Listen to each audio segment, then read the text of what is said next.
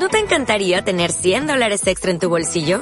Haz que un experto bilingüe de TurboTax declare tus impuestos para el 31 de marzo y obtén 100 dólares de vuelta al instante. Porque no importa cuáles hayan sido tus logros del año pasado, TurboTax hace que cuenten. Obtén 100 dólares de vuelta y tus impuestos con 100% de precisión. Solo con Intuit TurboTax. Debes declarar para el 31 de marzo. Crédito solo aplicable al costo de la presentación federal con TurboTax Full Service. Oferta sujeta a cambios o cancelación en cualquier momento.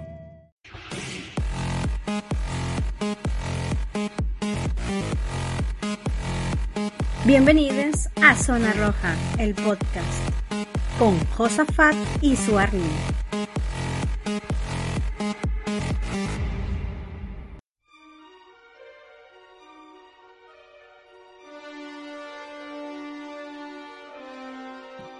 Hola, ¿qué tal amigas, amigos, amigues? Este es su podcast Zona Roja. Yo soy Josafat. Y yo soy Suarlin. Empezamos. It doesn't matter capital H I M. M, M, M, M. Just put your paws up. Cause you were born this way, baby.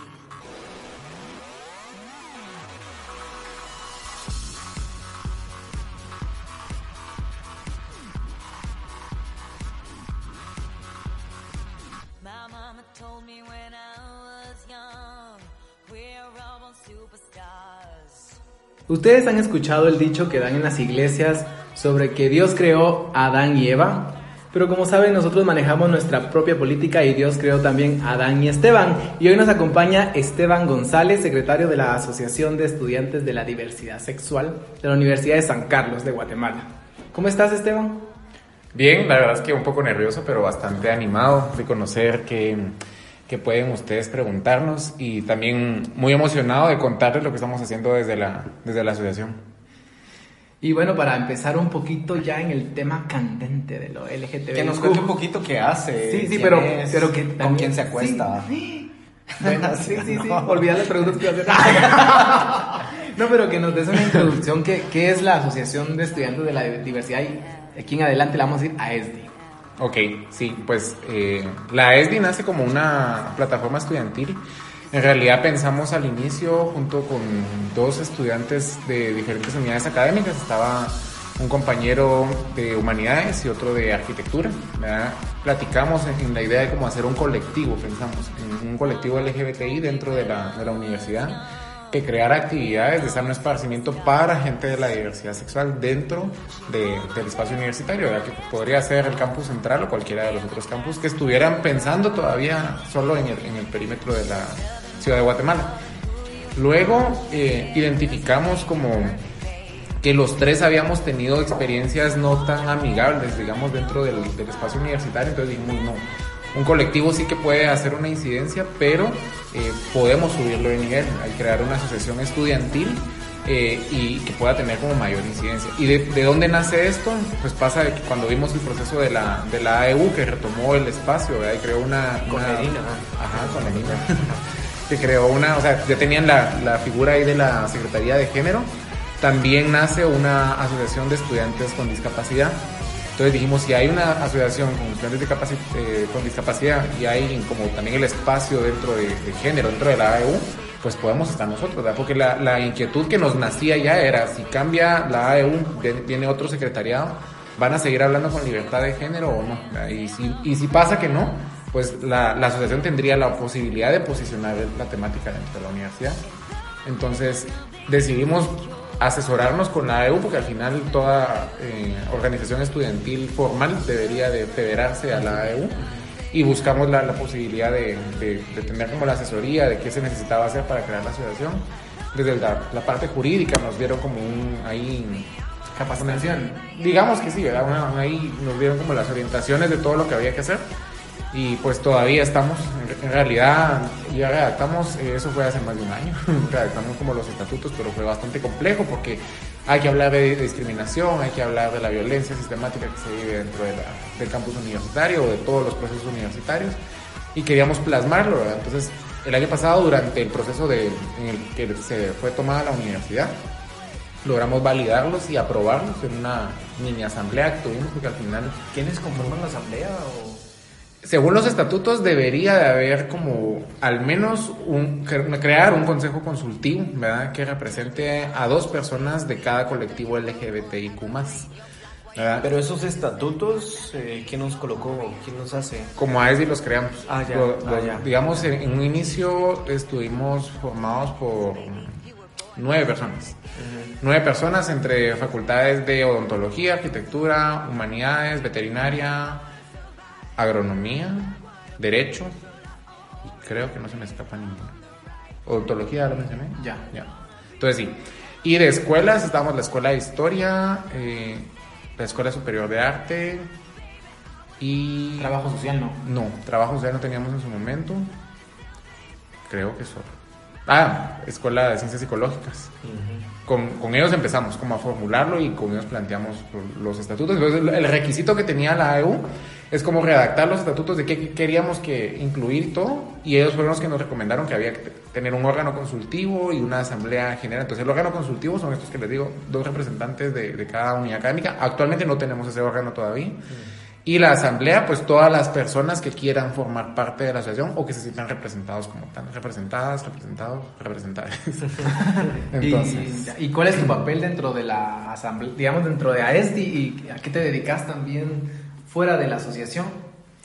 bueno, mi papel directo de la ESDI, según la última asamblea que tuvimos, que les digo, donde se aprobaron los estatutos y se eligió a un secretariado como de forma provisional, es secretario general, ¿verdad? Junto con otro, tenemos, somos un, como homólogo- homólogos, ¿verdad? De, de cómo funciona la EU. Hay un comité ejecutivo formado por cuatro personas y el resto del secretariado con comisiones específicas. Entonces, habemos- Serías como el emino. Ajá. bueno, ahora es eh, otra Ah, ya, persona, no, ahora es ¿Quién persona, es eh, secretario general de AEU ahorita? Ahora es Carlos Jax. Ya, de política, ¿no? Sí, de política. Ah, ya. Entonces, digamos, eh, eh, esas dos personas pues son nuestro, mi homólogo. Mi Ya, homólogo. ya, Mi ya. homólogo, mi homólogo. O soy homólogo. Entonces sí, esa es mi, mi- mi responsabilidad, digamos, pero eh, como todavía estamos discutiendo la parte netamente legal, porque estamos como viendo si nos queremos quedar como asociación estudiantil o, o qué más, ¿verdad? La posibilidad de crear otras cosas. Eh, y al final, la función, digamos, en casi un, no, ni siquiera es casi el año, en unos meses que, que el secretariado estuvo funcionando, no funcionó de la misma forma. Entonces también descubrimos que no todas las asocia- asociaciones funcionan precisamente igual, ¿verdad? bajo el mismo esquema. Entonces ahorita estamos como queriendo modificar ciertas cosas y volver a validar una asamblea en la que se cambie esa figura porque no nos funcionó.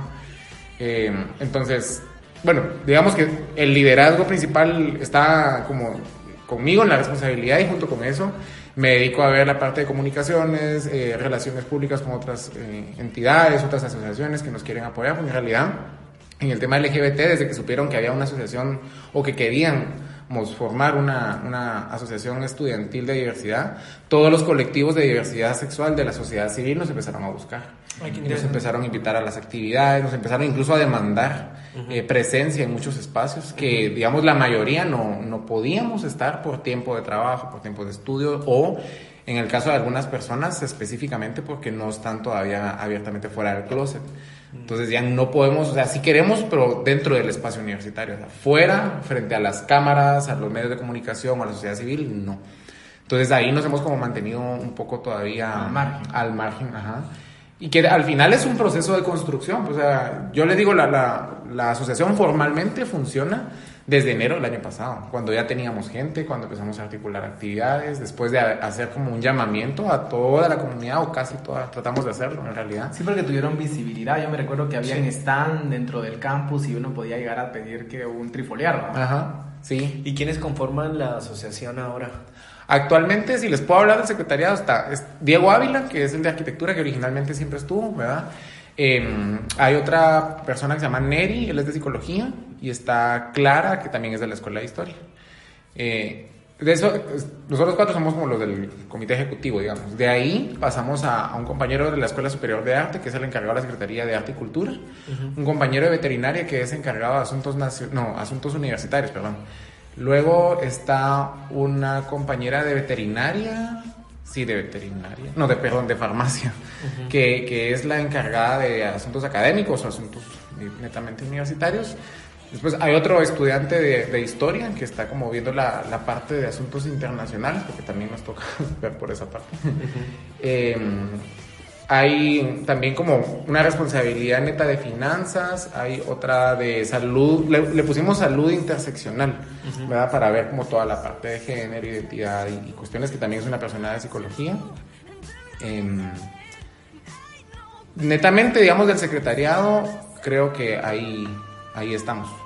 Y en ah, de términos- onto- odontología también. Y en términos de identidades, ¿qué identidades, digamos, conforman la asociación? Eh, hay un chico hombre trans, eh, la mayoría no hemos logrado como romper ese esquema o ese patrón que la mayoría somos hombres gays cisgénero. Eh, de ahí hay una chica lesbiana, eh, un chico queer, sí, y ahí nos quedamos como.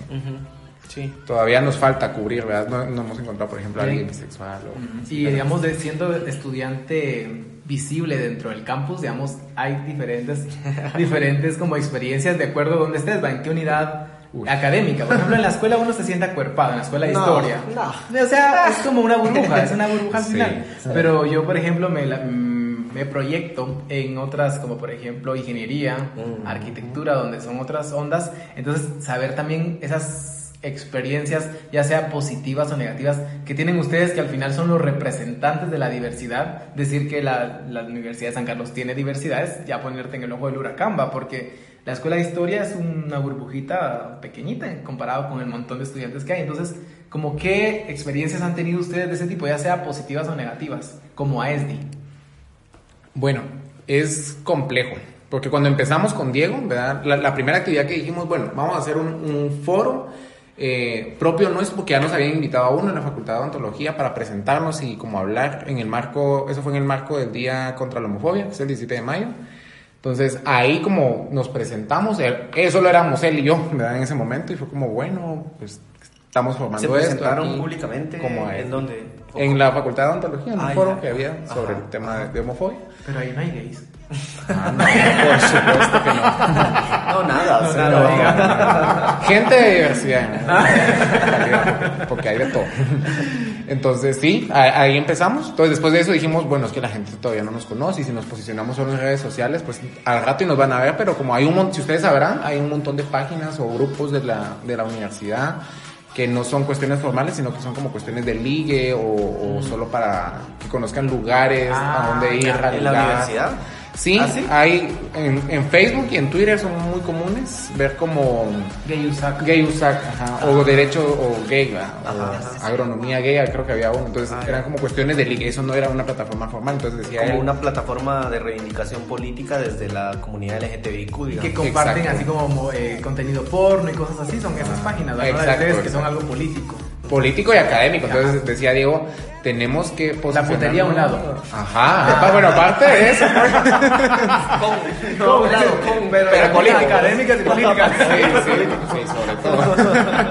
Definitivamente. Sí.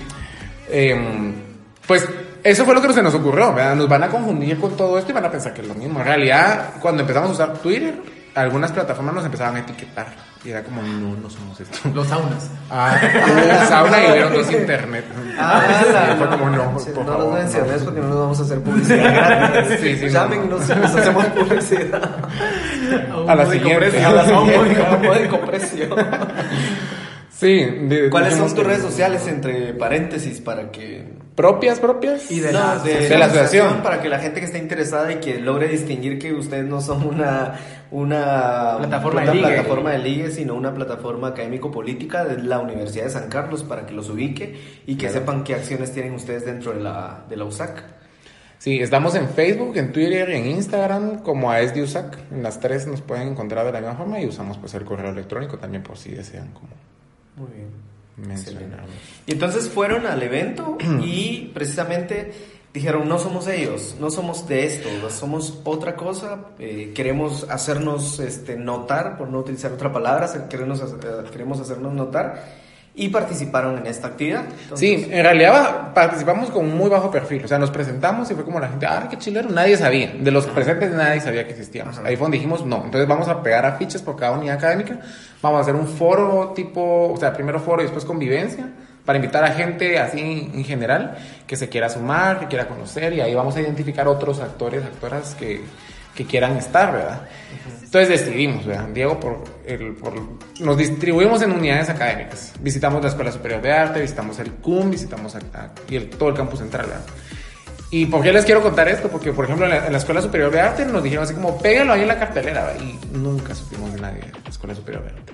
En psicología, a la semana nos escribieron, pero particularmente en medicina. Cuando yo, esa vez fui yo solo y me presenté como, traté de hablar con, con la gente para saber quién me dejaba, porque las, las carteleras tenían vidrio y estaban como con llave. Entonces fue como, tiene que preguntar con administración. En administración es cuestión estudiantil, vaya con la asociación. Y cuando intenté preguntar por la AEM, ¿verdad? La Asociación de Medicina, eh, me dijeron como, mira, no, es con administración.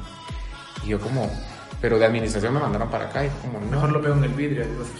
Pues en realidad, yo dije, como nadie me dio respuesta y no podía pegarlo en ningún lado, no había sido como en psicología, que lo había pegado así abiertamente, pues yo lo dejé en, el vidrio principal que está como en la entrada, creo que es el, no sé si el B o el A, el edificio principal que usan los de medicina.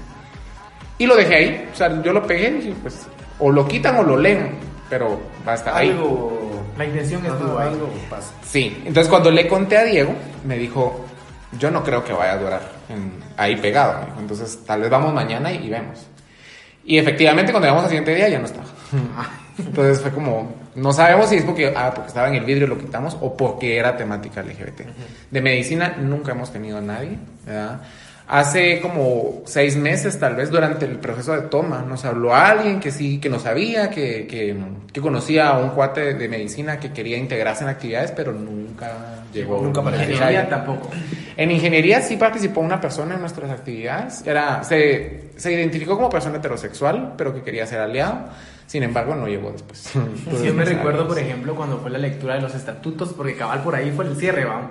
Pero en redes sociales fue un ataque así bien grueso. Ah, sí, en contra sí. de la este. Y vos dirías, ¿cómo es posible que en la universidad pasan, hace- bueno, es, es parte de una Guatemala chiquita, ¿va? Ajá. Aquellos tus ataques de odio, ¿va? Malditos, que no sé qué, que no sé cuánto. Y, pero digamos, físicamente nunca pasó nada.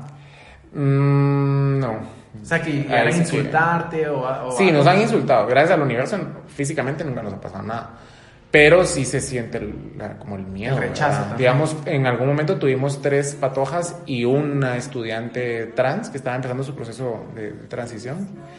Y eh, tomaban la decisión de cuando teníamos una actividad, por ejemplo, la chica trans se iba a cambiar solo a los baños de la escuela de historia.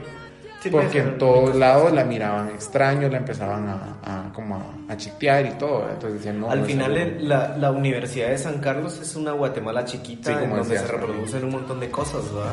Y en donde vos esperás que gente que está estudiando en la universidad, y sobre todo jóvenes, digamos, te- tendrían que tener otras ideas eh, como más actuales, más del siglo XXI, y como mucha más apertura a la diversidad, no solo la de diversidad sexual, sino también a otro tipo de diversidades, ¿no? Sí. Pero que desafortunadamente se reproducen como las mismas relaciones, el mismo Patrones, esquema ¿no? conservador eh, dentro de la universidad. Sí. Pero en función de eso te quería preguntar, este, bueno, aparte de esas experiencias malas que comentás, ¿qué experiencias bonitas han tenido, digamos, que eh, en este tiempo que llevan, que, que les haya dejado mucha satisfacción, digamos, de, de haber estado o de haberse conformado? Bueno, el primer año de actividades formales fue bien, bien satisfactorio, porque después de, este, de esta actividad que les digo que tuvimos, teníamos mucho temor de que no iba a llegar nadie y tuvimos como 22 participantes en un horario que era entre la una y las dos, por ejemplo, cuando la gente sale y entra en, en jornadas. Entonces fue bastante productivo porque se abrió el diálogo, invitamos estratégicamente a dos personas, a, una, a un representante del colectivo Hombres en Transformación y a la organización Lambda, que creo que la han escuchado. Llegaron y la, la idea de, de tenerlos era para que nos contaran, porque ya son personas grandes, ¿verdad? Claro, Y ya que la- tienen más experiencia. en- Ajá. Entonces, que, la- que les contaran a- al grupo de estudiantes que llegara, miren, o sea, ellos tuvieron un punto de partida y en donde están ahora. O sea, sí se puede, ¿verdad? Como para quitar ese miedo de, porque muchas veces se cree que solo están, solo eres vos, ¿verdad? O solo es tu grupo de amigos y miras a las organizaciones como saber, ¿verdad? Gestores, pero que miran por su rollo y no, en realidad sí están viendo por la diversidad, pero como no nos integramos lo suficiente, pues a veces no nos enteramos. Entonces, el diálogo fue muy bueno, porque la verdad es que motivó mucho a la gente que llegó y producto de eso, parte de los, de los que estamos ahora en el secretariado pues se quedaron de esa reunión. Después de esa reunión pues hicimos una actividad por la, el Día de la Visibilidad Lésbica, que fue moderado por chavas lesbianas, fue un espacio netamente de lesbianas y tuvimos la presencia como de 25 chavas lesbianas de la universidad. Dijimos, así hay gente que quiere participar, que se quiere integrar. Y así fuimos sumando. Entonces identificamos un montón de actividades académicas y políticas. Ya también identificamos que hay mucha necesidad de formación política. Había mucha gente que no sabía por qué se hablaba de orgullo, por ejemplo. Eh, y, y decíamos, pero ¿cómo? O sea, es cierto que lamentablemente te tenés que volver autodidacta en esto porque hay un montón de terminología y cosas para, para irte metiendo en el rollo que nadie te lo dice si no lo buscas o a menos que tengas como alguien que te apadrine o te amadrine y te cuente, ¿verdad? Ah, yo también quiero. Ah, bueno. a la asociación todavía pues. Te podemos asesorar. Sí, entonces eh, eso, digamos, luego también la, la vinculación con muchas organizaciones de sociedad civil. Yo ya había hecho voluntariado en algunas organizaciones, entonces ya tenía como el contacto con, con- con algunas personas, pero nos, con- nos juntamos ¿verdad? Con, otros colectivos, con otras organizaciones que cambiaron de enfoque, porque por ejemplo en la diversidad sexual se conoce mucho que la mayoría de organizaciones trabajan en el combate del VIH y las infecciones de transmisión sexual. Y decíamos, nosotros no queremos hacer eso porque ya hay muchos quienes lo pueden hacer, hay otros temas que no se están tocando, que son necesidades de la diversidad y podamos hacerlo. Entonces, aparte de la temática de salud, pues hay otros asuntos políticos y todo. Y ha sido bien interesante y bien chilero porque hemos podido vincularnos con colectivos y organizaciones de otros departamentos. O sea, ya hemos tenido un alcance nacional, si lo vemos en, en cuestión de relaciones, ¿verdad? Y en términos, digamos, esta vinculación que hablas, pero en términos con la Asociación de Estudiantes Universitarios, es decir, la AEU, ¿cómo lo ves o cómo lo, cómo lo ven? Y, y lo pregunto porque me parece bien curioso que en algún momento ustedes hayan tenido un punto de inflexión y que la gente no, no quisiera participar con ustedes, algo de acuerdo a lo que decías, ¿no? O que había muy, muy poca participación. Pero en la AEU hay un montón de chavos gays. no sé si había también. No, no, todas las ni los conozco, pues, pero, pero es obvio que hay presencia de personas de LGTBIQ en las asociaciones, pero que no... eh, y se entiende, por un lado, porque quizás esa no es la bandera política, se entiende, pero creo que también sería de aprovechar estos espacios para meter temas importantes, digamos, que están vinculados con el movimiento estudiantil.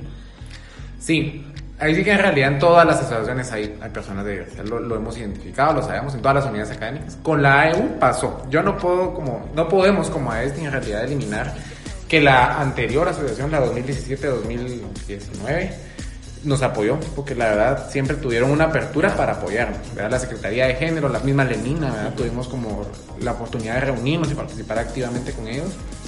Y mm, sí logramos trabajar y articular, pero digamos, después ellos tuvieron como una participación en una marcha del orgullo y también en una marcha contra la homofobia y en redes sociales recibieron muchos ataques, como bien decía Swarling.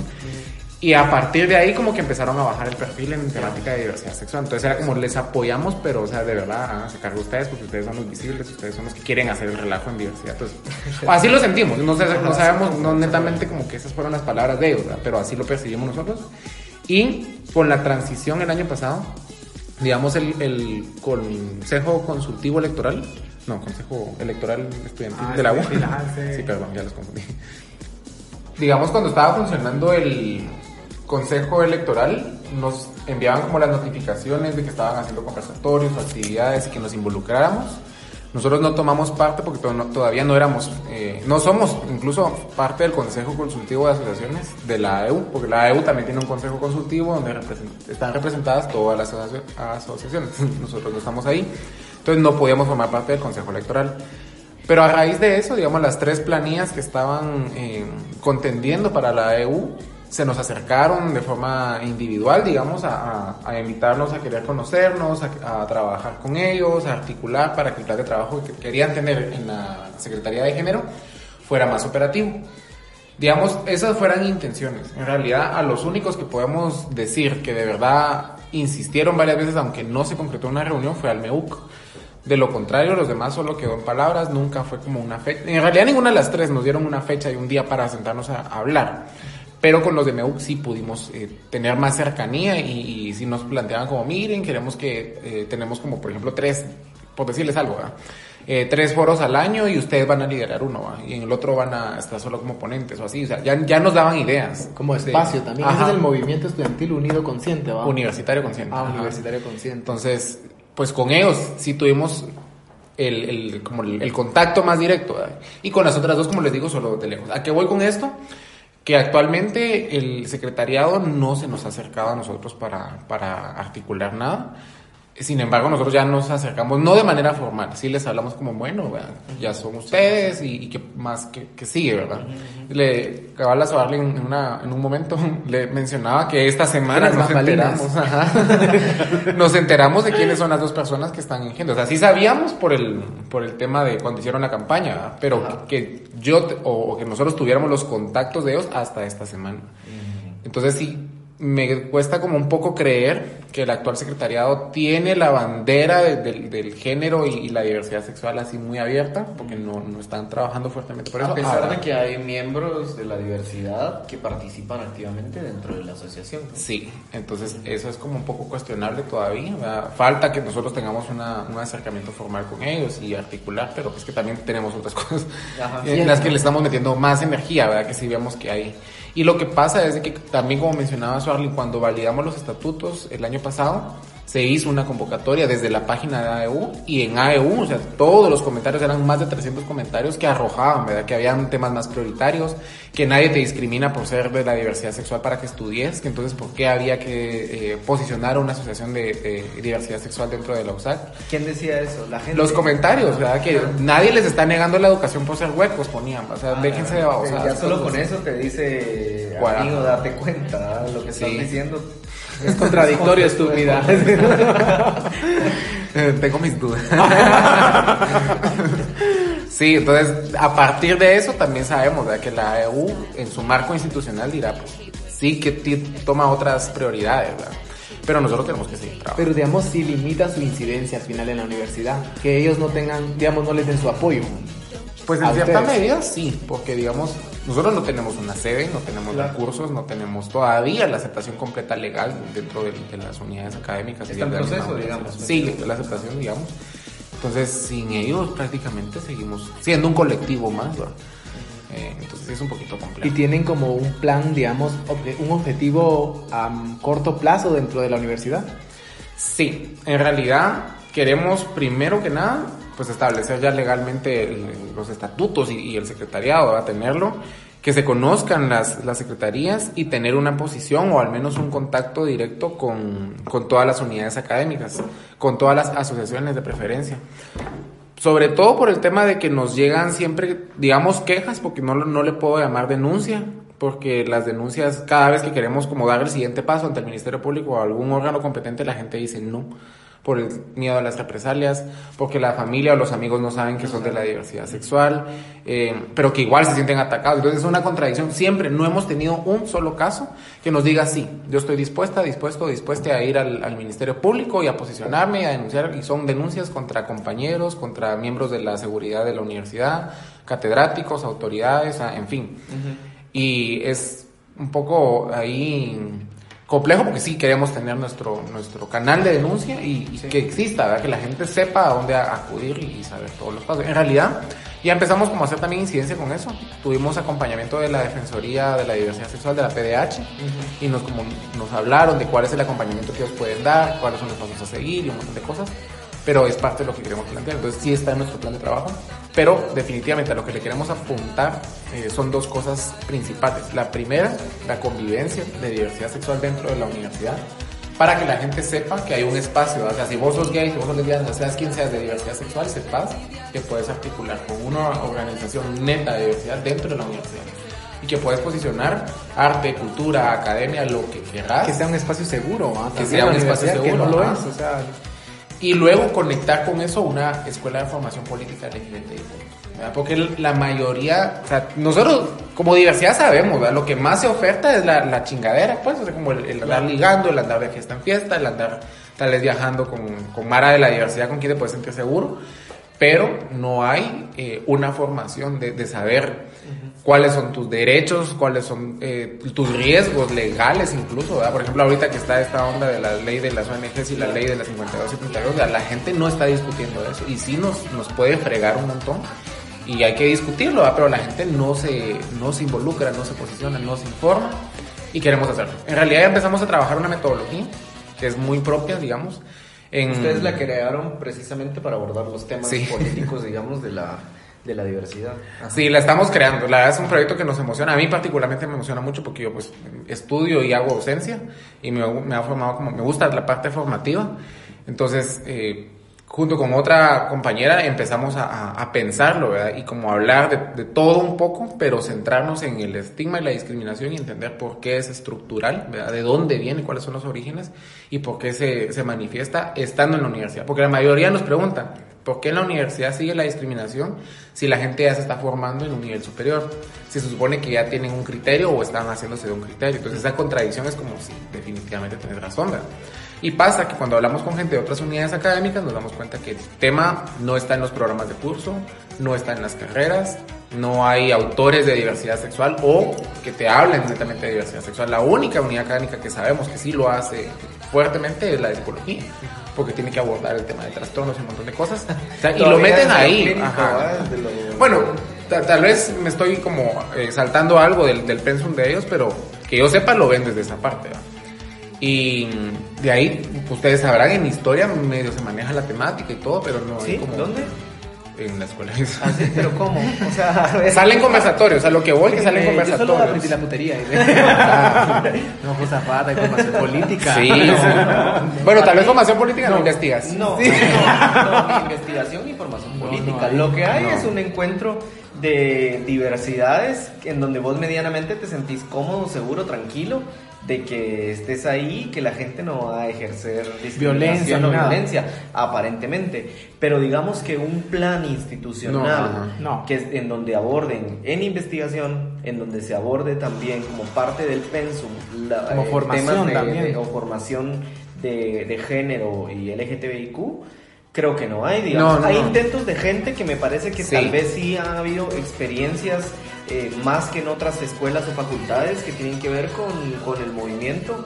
Por ejemplo, lo- y la vamos a mencionar porque quizás más adelante la, la invitamos, pero lo- el trabajo que hizo o que estaba haciendo Numa, digamos, Ajá. de posicionar el tema de las mujeres lesbianas, este, quizás los foros que hacíamos cuando nosotros éramos estudiantes eh, en el FELA o en alguna otra cosa así. Pero digamos que institucionalmente, y eso me lleva a la otra pregunta, digamos que entonces, si dentro de la escuela de historia, que en- aparentemente había sido como nuestro paraíso, no el paraíso pues, pero el espacio seguro de mucha gente, la diversidad, no solo sexual, sino disidente del sistema, disidente de, de cuestiones políticas, disidentes de los pueblos, los otros, ¿verdad? Los negados, los de abajo, eh, el espacio seguro. Entonces, la Universidad de San Carlos como tal, mi- esta es mi pregunta, ¿tienen ustedes apoyo de, de institucional de la universidad, digamos, en, en cuanto a la asociación de la diversidad? Sí, quiero rescatar, ¿verdad? Que cabal como vos lo dices, exactamente eso existe en la escuela de historia, intentos. Pero lo quería mencionar porque si vos querés hacer, por ejemplo, una investigación, digamos, parte de algún curso sobre, ¿qué digo?, la situación de, de hombres trans, por ejemplo, en- usando el transmetro, por ejemplo. Sí te lo aceptan. Trans con trans. Sí te lo aceptan, pero vos vas a derecho, a ingeniería, a agronomía, a posicionar el tema así como parte de un curso de una investigación X, te lo votan.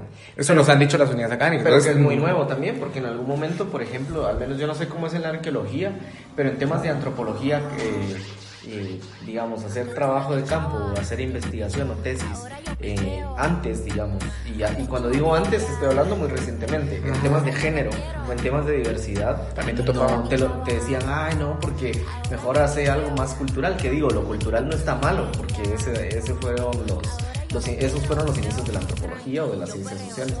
Pero no te lo topaban porque querían una antropología mucho más clásica que no estuviera vinculada a los temas estos que, que, que de fondo siento yo, no sé cómo lo ven ustedes, cómo lo ves vos, de fondo hay un montón de homofobia o de Sí. fobias, digamos, al no querer abordar esos temas. Sí, porque todavía se ve, imagínate, aún hablando de ciencias sociales, lo ven como tabú. ¿no? Y es como, ¿qué, qué onda? Y pues ahí rescatamos, ¿verdad? Eh, a nivel institucional no hay ningún respaldo. Por ejemplo, les puedo hablar de que la, la parte que usaba o que podía hablar de género eh, desde hace 10 años, desde hace más de 10 años más bien, era el Instituto de la Mujer. Y que tiene una política de género y que es amplia, pero resulta que esa es la única política de la universidad que no está incluida en el sistema, no sé si es el sistema de planificación de, de toda la universidad que exige, o sea, el sistema de planificación, si incluís una política ahí, le exige a todas las unidades académicas hablar de forma transversal del tema. Entonces ahí está la política medioambiental y no sé qué otra política hay que sí está en el sistema, la de, la de género del Instituto de la Mujer, no. Entonces, esa era como la puerta, digamos, la llave de la puerta que podía permitir que se hiciera. Como no está en el sistema, no se ha hecho. Y ahora están queriendo desaparecer el Instituto de la Mujer y junto a eso la política. ¿verdad? Claro. Entonces, ahí claramente no hay ningún apoyo ni respaldo institucional. Si, lo, si eliminan al Instituto de la Mujer y a la política, nos jodimos. Sí, pues, o sea, no hay ningún espacio en donde posiblemente se pudiera eh, tener el apoyo institucional, digamos. Sí, no. y nos toca todavía hacer esa incidencia, digamos. Nosotros hemos empezado con, con la AEU. En alguna que otra unidad académica hay catedráticos que nos han dicho, bueno, sí, hagan un foro o, y hasta insumos nos dan. ¿verdad? Pero que podamos hablar con un consejo eh, directivo de escuela o con una junta directiva de facultad no se ha podido. Digamos, en, en arquitectura Diego ya lo intentó y le dijeron así como, ah, bueno, lo vamos a agendar y nunca, o sea, la agenda nunca salió la fecha ni la hora, todavía la estamos esperando y sabemos que hay que hacer como un trabajo bien fuerte, que tal vez nos vamos a graduar y no vamos a haberlo logrado, pero sí queremos Pero sí dejan dejar cimientos o las Sí, de... sí, el camino hecho. hay apertura poca, pero hay, digamos. No tenemos aquellas universidades que sí tienen una un censura total a esos temas. Y las hay, por ejemplo, las privadas principalmente. Esos temas no me los vas a investigar. Y entonces, al menos ahí en la escuela, por ejemplo, o en otros, en psicología, no sé, puedes hablar del tema. Han- hemos ido a foros también de parte de- dentro de la universidad respecto Ah. a, el- a esta Temática. temática que estamos platicando. Ay, Mira, Esta ideología. Es de esta ideología. ideología de género. y fuera de la universidad, como para ir ya cerrando, ¿cómo ves el panorama en cuestiones del abordaje, de la vivencia, de las experiencias LGTBIQ, digamos, en la sociedad? ¿Vos crees que han cambiado los tiempos o que, o que estamos más conservadores que nunca, digamos? ¿Cómo ves eso? Ah, bueno, creo que es complejo. Ajá. Porque a pesar de que ya existe bastante información, bastante difusión, por ejemplo, lo del Pride, el, el año pasado nosotros analizábamos, aproximadamente más de 30 mil personas asistieron cuando la gente decía es que los huecos son pocos, ¿no? o sea, eso, eso no existe, es gente que, que se está influenciando y no, ¿verdad? O sea, a pesar y, y Es que un también- germen. Ajá, un germen una gremlins. Con el agua se te va a contagiar. Y Hoy, el hoy amanecí gay. Hoy no, hoy sí, hoy no. Hay Mara que sí, Sí. cuando le conviene. O bi.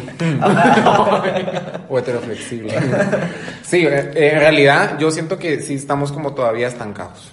A nivel general, escuchar discursos religiosos y políticos que están hablando de que la diversidad es una ideología y esto y lo otro, eh, es decir, no puede ser, ¿verdad? Cuando incluso sabemos que las personas que lo hacen, sean religiosos, sean funcionarios, tienen dentro de su familia o ellos mismos son personas de la diversidad sexual.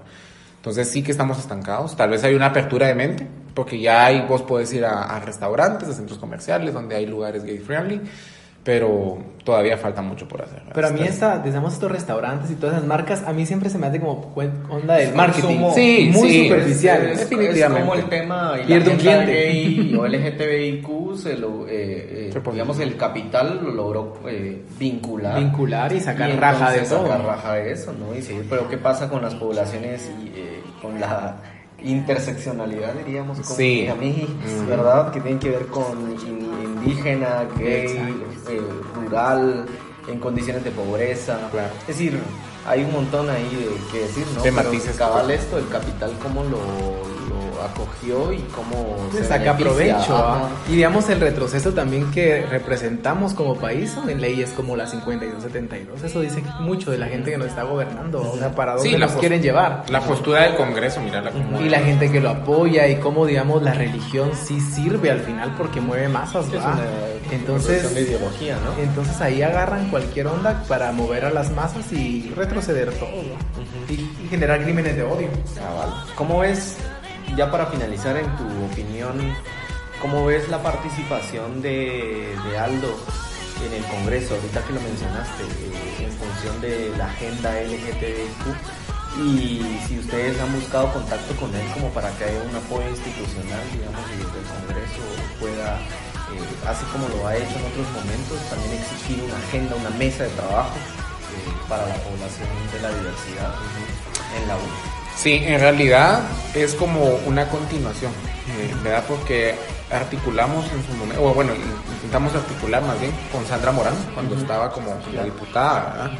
Eh, y con ella tuvimos un buen acercamiento, la invitamos a actividades, ella también nos, activi- nos invitó a ciertas actividades. Entonces con Aldo lo mismo. Eh, venimos como articulando desde que, su- desde que se empezó en la campaña, supimos, ¿verdad? Eh, hemos tenido muy buena relación eh, y queremos seguir trabajando con ellos. Más que que él nos apoye, entendemos también que él tiene que tener un apoyo, ¿verdad?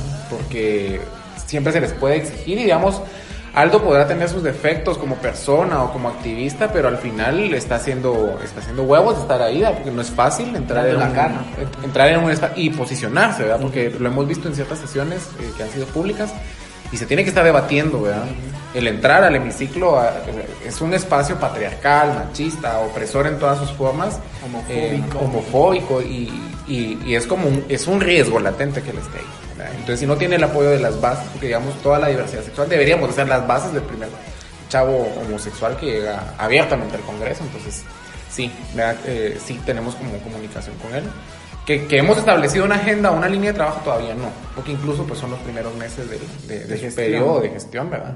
Y también sabemos que de plano la bancada va a tener su, su propia agenda, ¿verdad? y tenemos Claro. que ir como buscando eh, puntos, Puntos que de ya- encuentro, ajá, ¿no? Ajá. En, los, en los que trabajar y, y-. Pero sí, tenemos total disposición de trabajar. Bueno, pues qué buena onda tenerte en Zona Roja, Esteban, y gracias por haber participado y contado un poco desde la experiencia de la ESDI. Y sobre todo, eh, pues, chavos, chavas, amigos, amigas, amigues, chaves de, de la Universidad de San Carlos. Y del mundo. que- y del mundo. Grande entre las del mundo. Recuerden que la ESDI es un espacio, como Esteban lo decía, para el debate, para abierto, digamos. eh, eh, y pues búsquenlos, ¿verdad? Si ustedes también están todavía en ese dilema entre salir o no salir del closet, yo me imagino que ahí también hay un... También hay- existe la posibilidad de acuerparlos, Sí, digamos, y sí. de apoyarlos en esta decisión que para muchos puede ser complicada. ¿no? Sí, definitivamente el acompañamiento es en todo sentido, porque es académico, ¿verdad? Pasa dentro de la universidad muchas cosas con catedráticos, como usted- como ya lo mencionaba, pero también a nivel familiar. ¿verdad? Y hay muchas personas que, que se guardan todo, ¿verdad? No hablan con nadie, con nadie tienen confianza y nosotros, esa es nuestra función principal. O sea, la ESDI nace para crear un espacio seguro y crear una red de apoyo entre estudiantes o académicos en realidad, porque decimos si algún, en algún momento hasta un docente se quiere acuerpar con nosotros, pues bienvenido, ¿va? Si, si podemos apoyarnos.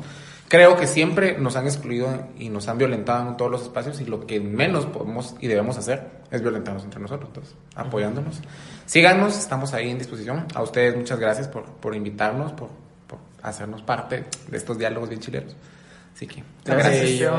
Esteban. Bueno, él fue Esteban, no vino con Adán, pero nos pueden seguir también en Instagram como Zona Roja-bajo el podcast para seguir compartiendo con ustedes más contenido y muchísimas gracias por sintonizarnos. Esto fue Zona Roja. Hasta la próxima. Adiós.